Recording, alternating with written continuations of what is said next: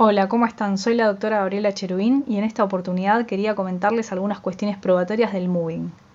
Moving significa acosar, hostigar. Es el término utilizado para referirnos a la violencia psicológica, física, sexual o económica ejercida en el ámbito laboral.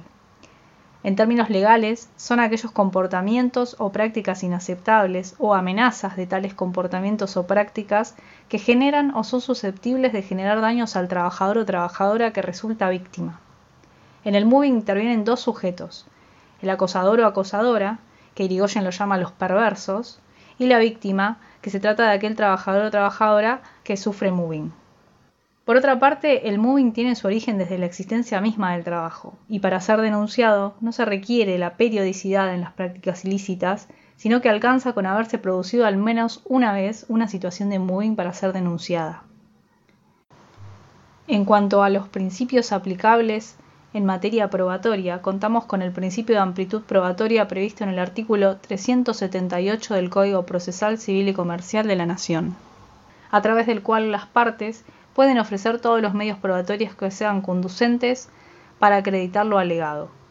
Los medios en este sentido deben ser lícitos, no afectar la libertad personal de los litigantes ni de terceros, tampoco afectar la moral, ni encontrarse expresamente prohibidos para el caso. Por otra parte, encontramos en materia probatoria de moving el principio protectorio, que indica que en caso de duda se debe estar a favor del trabajador, siendo que es la parte más débil dentro de la relación laboral. En cuanto a la carga de la prueba, quien alega tiene la carga de probarlo, salvo en aquellos casos en los que la producción resulte sumamente dificultosa. En esos casos, se podrá invertir la carga de la prueba, la que estará en cabeza de la parte que se encuentre en mejores condiciones de probar. A los fines de acreditar el moving, podemos recolectar unilateralmente la prueba sin que intervenga un tercero imparcial. Esto es lo que se conoce como preconstitución de prueba y en el caso puede tratarse de certificados médicos, estudios o informes de parte, entre otros documentos, los que se acompañarán en la oportunidad procesal correspondiente, es decir, al entablar la demanda, contestarla o reconvenir. A su vez, las partes pueden ofrecer los siguientes medios probatorios. Prueba testimonial, es el medio de prueba más importante en cuestiones de moving, pero presenta grandes dificultades, ya que muchas veces los testigos son también trabajadores que prestan tareas en la empresa o en el organismo, y por miedo a represalias o por egoísmo no se atreven a testiguar.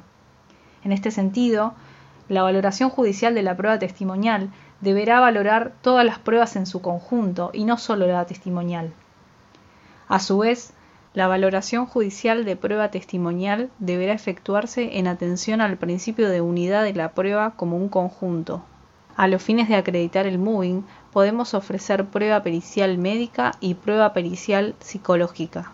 La prueba pericial médica indicará aquellas lesiones en el cuerpo de la persona, mientras que la pericial psicológica indicará aquellos signos y síntomas propios del moving.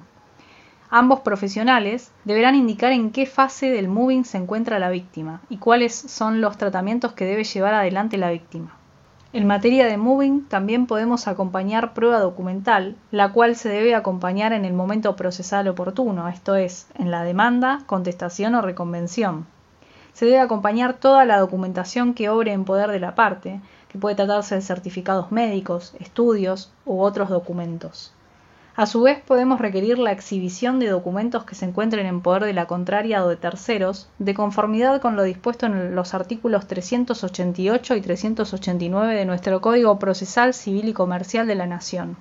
Asimismo, podemos ofrecer prueba electrónica, que se trata de acompañar aquellos documentos electrónicos como audio, fotografías, capturas de pantalla, correos electrónicos, entre otros, con su correspondiente número de hash, a los fines de acreditar las situaciones de moving, dado que el mismo puede presentarse a través de los diferentes dispositivos electrónicos mediante el envío de mensajes fuera de horario laboral, llamados telefónicos, mensajes de texto, entre otras cuestiones. Asimismo, podemos ofrecer prueba informativa solicitando los oficios correspondientes a los centros médicos en los que se atendió la parte. También podremos ofrecer prueba confesional.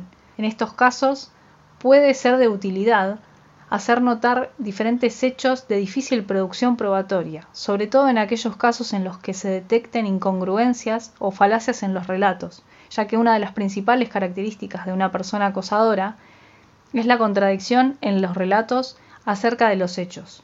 Finalmente, en cuanto a la valoración judicial, rige el principio de unidad de la prueba, a través del cual el juzgador deberá tener en cuenta los indicios y las pruebas producidas para resolver la cuestión planteada ante los estrados.